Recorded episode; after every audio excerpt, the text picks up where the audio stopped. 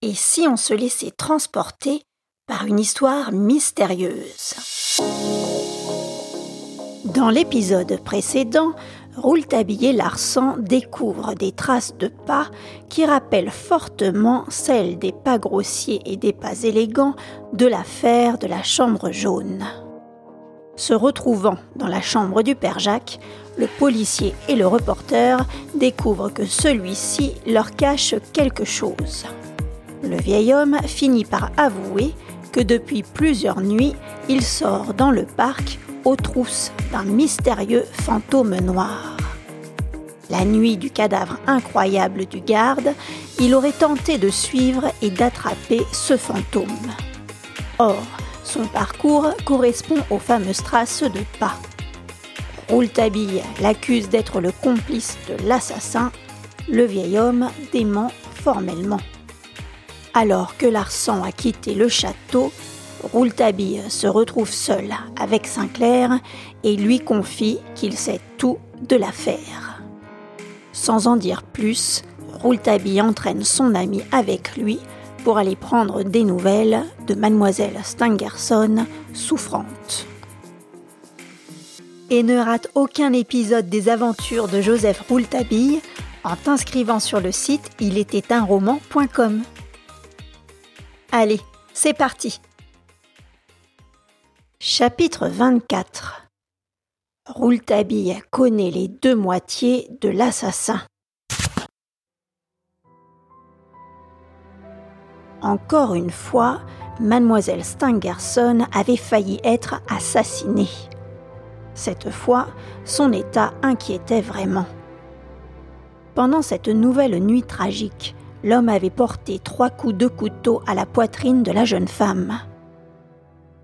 Mathilde Stangerson se retrouvait entre la vie et la mort.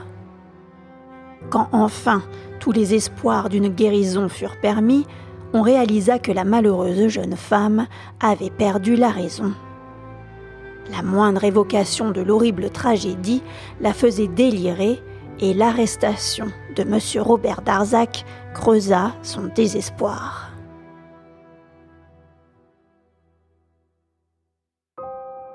Robert Darzac fut arrêté au château du Glandier le lendemain de la découverte du cadavre du garde.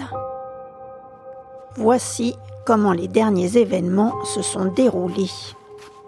Monsieur Darzac arriva au château vers 9h30. Il courait à travers le parc, les cheveux ébouriffés, les habits désordonnés, les souliers boueux. Bref, l'homme se présentait dans un état lamentable. Son visage était d'une pâleur mortelle. Rouletabille et moi étions accoudés à une fenêtre de la galerie. Il nous aperçut et poussa vers nous un cri désespéré. Oh, j'arrive trop tard. Rouletabille lui cria. Elle est vivante.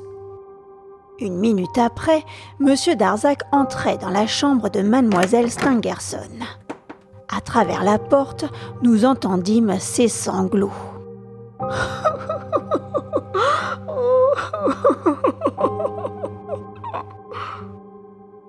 Rouletabille gémissait à côté de moi. Quelle injustice Quel Dieu terrible veille donc sur le malheur de cette famille Si seulement on ne m'avait pas endormi, j'aurais sauvé mademoiselle Stangerson de l'homme. Je l'aurais rendu muet pour toujours, et le garde ne serait pas mort. Monsieur Darzac vint nous retrouver bouleversés. Rouletabille lui raconta tout.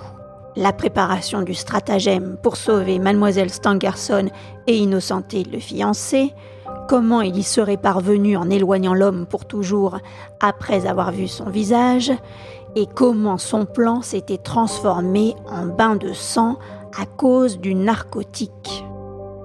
Le jeune homme fit tout bas. Si seulement vous aviez réellement eu confiance en moi, si seulement vous aviez dit à mademoiselle Stangerson d'avoir confiance en moi. Ici, chacun se méfie de tous. La fille se méfie du père, et la fiancée se méfie du fiancé, Pendant que vous me disiez de tout faire pour empêcher l'arrivée de l'assassin, elle, elle préparait tout pour se faire assassiner. Et je suis arrivée trop tard, à moitié endormie. C'est quand je découvris la malheureuse baignée dans son sang que je parvins à me réveiller vraiment.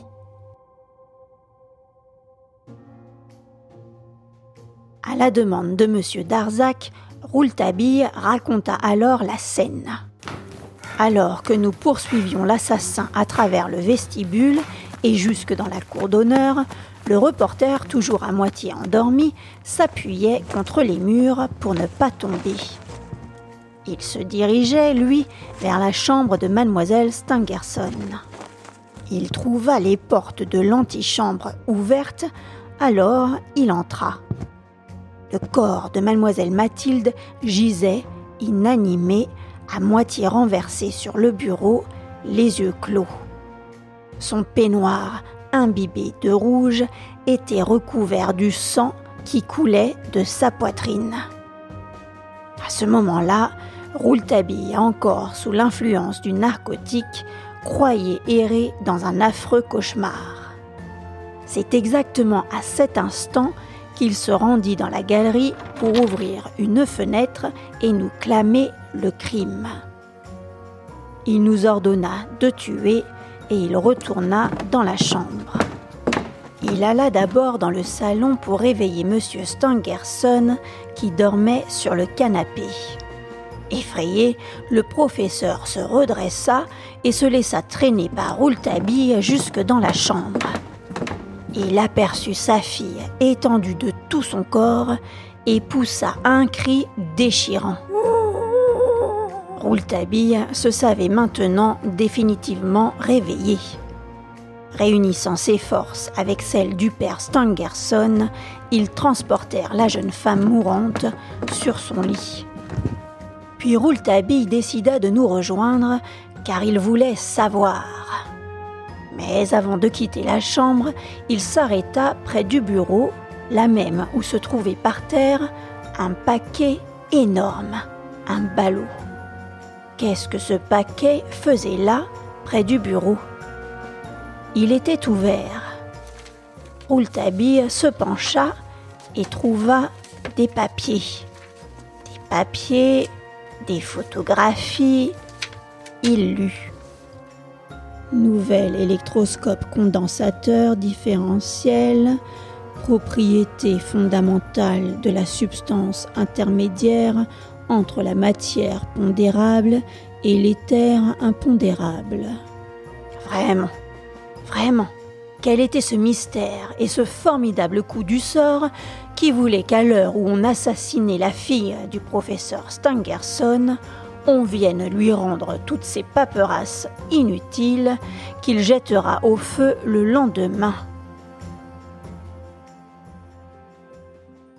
Dans la matinée qui suivit cette horrible nuit, nous avons vu réapparaître le juge d'instruction Monsieur de Marquet, son greffier et les gendarmes.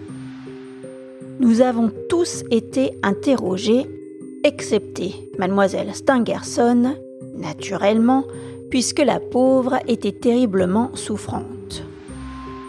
Rouletabille et moi décidèrent de ne dire que ce que nous voulions bien dire je ne révélai rien de ma veille à l'intérieur du cabinet noir, ni des histoires de narcotiques. Bref, nous taisions tout ce qui pouvait faire soupçonner que nous nous attendions à quelque chose, et aussi tout ce qui pouvait faire croire que mademoiselle Stangerson attendait l'assassin. La malheureuse se trouvait déjà entre la vie et la mort à cause de ce secret qui la liait à son assassin. Arthur Rance raconta à tout le monde, très naturellement, si naturellement que j'en fus stupéfait, qu'il avait vu le garde pour la dernière fois vers 11 heures du soir dans sa chambre. Celui-ci était venu, dit-il, pour prendre sa valise. Le garde devait la transporter le lendemain matin, à la première heure, à la gare de Saint-Michel. Arthur Rains s'était longuement attardé à parler de chasse avec lui. En effet, Arthur William Rance devait quitter le Glandier dans la matinée et se rendre à pied, selon son habitude, à Saint-Michel. Il avait profité d'un voyage matinal du garde dans le petit bourg pour se débarrasser de son bagage. D'ailleurs, M. Stangerson confirma ses paroles. Il précisa que la veille au soir, son ami Arthur Rance n'avait pas dîné avec lui et sa fille, car vers 5 heures, l'Américain leur dit au revoir et se retira dans sa chambre. Monsieur Arthur Rance s'y était fait servir un simple thé car il se disait légèrement indisposé. Bernier, le concierge, suivit les instructions que Rouletabille lui avait indiquées. Il rapporta que cette nuit-là, le garde lui-même lui avait demandé de le rejoindre pour surveiller les malfaiteurs qui rôdaient dans le parc. Bien sûr, le garde n'était plus là pour le contredire. Bernier ajouta qu'ils s'étaient tous les deux donné rendez-vous près de la Chênaie. Voyant que le garde ne venait pas, Bernier était allé à sa rencontre. Arrivé à hauteur du donjon, il aperçut un individu qui fuyait à toutes jambes et des coups de revolver retentirent au même moment en direction du fuyard. Rouletabille, se trouvant à la fenêtre de la galerie, avait aperçu Bernier et le reconnut, et comme le concierge tenait son fusil, le reporter lui avait crié de tirer. Alors Bernier avait tiré. Il était persuadé qu'il avait blessé l'homme qui fuyait. Il avait même cru qu'il l'avait tué jusqu'à ce que Rouletabille s'aperçoive que la blessure mortelle avait été donnée par un coup de couteau. Bernier avoua ne rien comprendre à ce qu'il s'était passé. Si le cadavre trouvé n'était pas celui du fuyard, sur lequel nous avions tous tiré, ce fuyard se trouvait forcément quelque part. Dans ce petit coin de cour, nous nous étions tous regroupés autour du cadavre. Il était impossible que personne n'ait vu cet homme en fuite. Bernier déclara Il n'y avait pas de place pour une autre personne, morte ou vivante, sans qu'aucun de nous ne l'apercevions. Mais le juge d'instruction, loin d'être persuadé par les propos du concierge, lui répondit qu'à cet endroit et à ce moment-là, la nuit était bien noire, puisque nous n'avions pu distinguer le visage du garde et que, pour le reconnaître, il nous avait fallu le transporter dans le vestibule pour trouver de la lumière. À quoi le père Bernier répliqua que, si l'on n'avait pas vu l'autre corps mort ou vivant, on aurait au moins marché dessus, tant ce bout de cour est étroit. Enfin, nous étions, sans compter le cadavre, cinq dans ce bout de cour, et il eût été vraiment étrange que l'autre corps nous échappât. La seule porte qui donnait sur ce bout de cour était celle de la chambre du garde, et elle était fermée. On avait retrouvé la clé dans la poche du garde. Le juge d'instruction croyait et était convaincu que nous avions raté le fuyard et que nous avions trouvé un cadavre qui n'avait rien à voir avec notre affaire à nous. Pour lui, le cadavre du garde était une autre affaire sans rapport avec l'attaque à l'encontre de mademoiselle Stangerson. Et il voulut le prouver sans plus tarder. Pour le juge, la mort du garde était liée au père Mathieu, le propriétaire de l'auberge du donjon. Récemment, M. de Marquet avait mis la main sur des informations qui décrivaient les habitudes du garde, ses fréquentations et sa relation intrigante avec la femme du père Mathieu. D'ailleurs, le mari, très jaloux de cette situation, avait proféré des menaces de mort à l'encontre de l'homme vert. Sur la base de ces éléments, le juge avait fait arrêter le père Mathieu, le soupçonnant d'être responsable de la mort du garde. Certes, Aucun indice n'avait été retrouvé chez l'aubergiste, mais des propos qu'il avait tenus et qui avaient été rapportés au juge continuaient de démontrer sa culpabilité. Nous en étions là, ahuris par tant d'événements aussi terribles qu'inexplicables. Comme si nous n'étions pas suffisamment troublés, nous vîmes arriver au château Frédéric Larsan, accompagné d'un employé de la gare. Dans le vestibule, Arthur Rance et moi discutions de la culpabilité et de l'innocence du père Mathieu. Rouletabille semblait distrait, et il ne s'occupait pas de ce que nous nous disions. Le juge d'instruction avait demandé à voir le père Jacques qui venait d'entrer dans le petit salon vert. Le greffier s'y trouvait avec eux. Monsieur Robert Darzac était en haut dans la chambre de mademoiselle Stangerson avec monsieur Stangerson et les médecins. Frédéric Larsan entra dans le vestibule avec l'employé de la gare.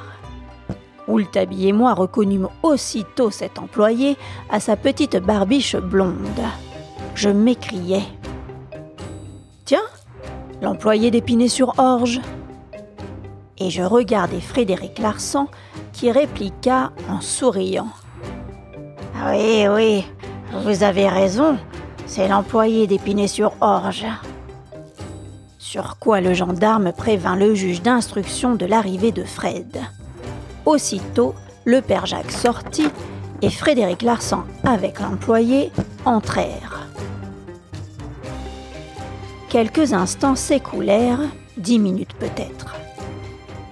Rouletabille ne cachait pas son impatience. La porte du salon se rouvrit. Le gendarme fut appelé par le juge d'instruction. L'homme entra dans le salon, en ressortit, monta à l'étage et en redescendit. Il retourna voir le juge d'instruction, laissant la porte du salon ouverte. Il lui dit Monsieur le juge, monsieur Robert Darzac ne veut pas descendre. Comment cela, il ne veut pas descendre? s'écria monsieur de Marquet. Non, il dit qu'il ne peut quitter mademoiselle Stangerson dans l'état où elle se trouve. Très bien, fit monsieur de Marquet. Puisqu'il ne vient pas à nous, nous irons à lui. Le juge de Marquet et le gendarme montèrent. Le magistrat fit signe à Frédéric Larsan et à l'employé de la gare de les suivre. Rouletabille et moi marchions derrière eux. On arriva ainsi dans la galerie devant la porte de l'antichambre de mademoiselle Stangerson. Monsieur de Marquet frappa à la porte. Une femme de chambre apparut, le visage consterné, les cheveux en désordre. C'était Sylvie. Le juge d'instruction demanda à la femme. Monsieur Stangerson est là? Oui, monsieur. Dites-lui que je souhaite lui parler. Sylvie alla chercher monsieur Stangerson. Le professeur vint à nous. Il pleurait. Il faisait peine à voir. Il demanda au juge. Que me voulez-vous encore? Ne pourrait-on pas, monsieur, dans un moment pareil, me laisser un peu tranquille? Le juge fit. Monsieur, il faut absolument que je parle sur le champ à monsieur Robert Darzac. Ne pourriez-vous pas le persuader de quitter la chambre de mademoiselle Stangerson? Sans quoi, je me verrai obligé d'intervenir accompagné des gendarmes. Le professeur ne répondit pas, nous regarda tous d'un air désabusé et il rentra dans la chambre.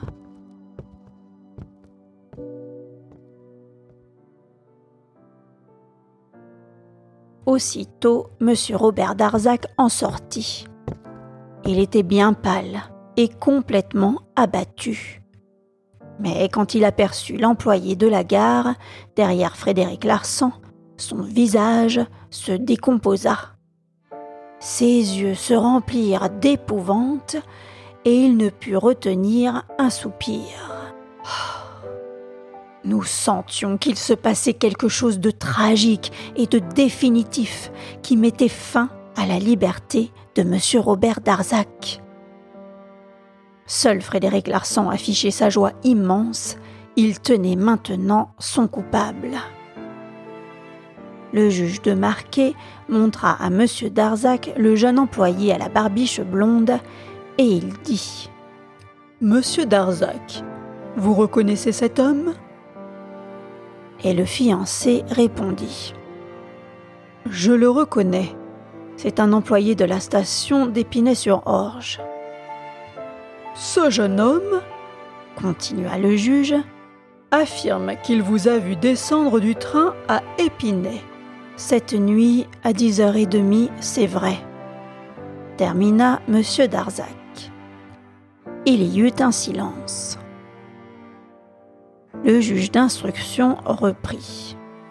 Monsieur Darzac, que veniez-vous faire cette nuit à Épinay-sur-Orge, à quelques kilomètres de l'endroit où l'on venait assassiner mademoiselle Stangerson? Monsieur Darzac se taisait.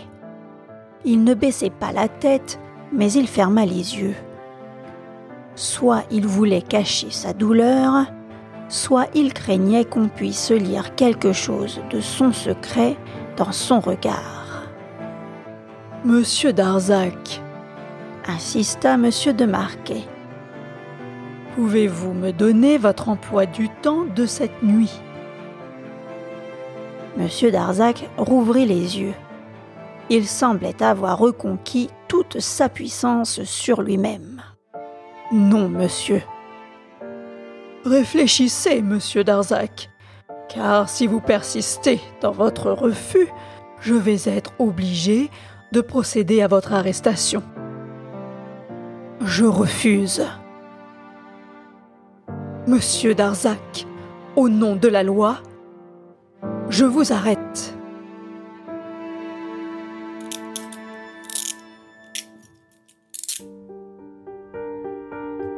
Le juge n'avait pas plutôt prononcé ces mots que je vis Rouletabille s'approcher précipitamment de Robert Darzac. Il voulait certainement lui parler, mais le fiancé, d'un geste, lui ferma la bouche. De toute façon, il était déjà trop tard.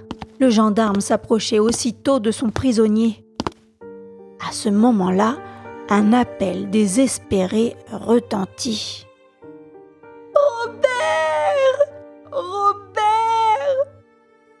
Nous reconnûmes la voix de mademoiselle Stangerson et un frisson nous traversa tous. Larsan lui-même, cette fois, en devenait pâle. Quant à M. Darzac, il répondit à l'appel en se précipitant dans la chambre de sa fiancée. Le juge, le gendarme, Larsan le rattrapèrent. Rouletabille et moi restions sur le seuil de la porte. Spectacle déchirant, mademoiselle Stangerson, dont le visage avait la pâleur de la mort, s'était soulevée sur son lit, malgré les deux médecins et son père qui la surveillaient. Elle tendait des bras tremblants vers Robert Darzac, mais lui était retenu en arrière par Larsan et le gendarme. Ses yeux grands ouverts, elle voyait, elle comprenait. Sa bouche sembla murmurer un mot, un mot que personne n'entendit. Et elle s'écroula, elle s'évanouit. On emmena rapidement Robert Darzac hors de la chambre.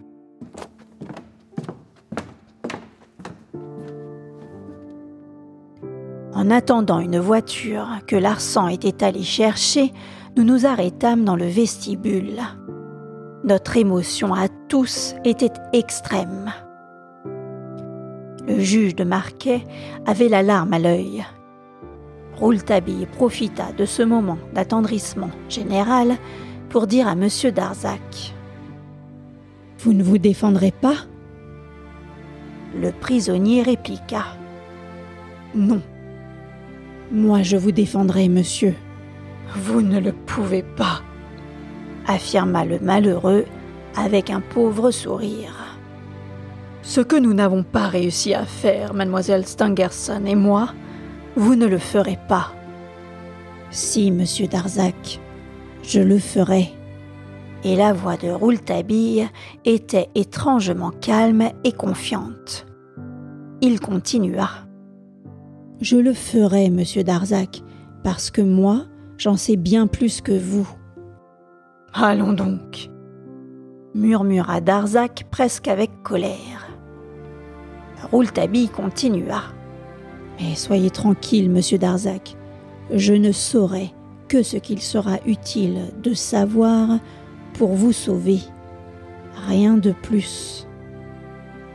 Il ne faut rien savoir du tout, jeune homme, si vous voulez avoir le droit à ma reconnaissance. Rouletabille secoua la tête. Il s'approcha tout près, tout près de Darzac, et fit à voix basse. Écoutez ce que je vais vous dire, et que cela vous donne confiance. Vous, vous ne savez que le nom de l'assassin. Mademoiselle Stangerson, elle, connaît seulement la moitié de l'assassin. Mais moi, je connais ces deux moitiés. Moi, je connais l'assassin tout entier. Robert Darzac ouvrit des yeux qui signifiaient qu'il ne comprenait rien de ce que venait de lui dire Rouletabille. À cet instant, la voiture conduite par Frédéric Larsan arriva. On y fit monter Darzac et le gendarme. Larsan resta sur le siège. On emmenait le prisonnier à Corbeil.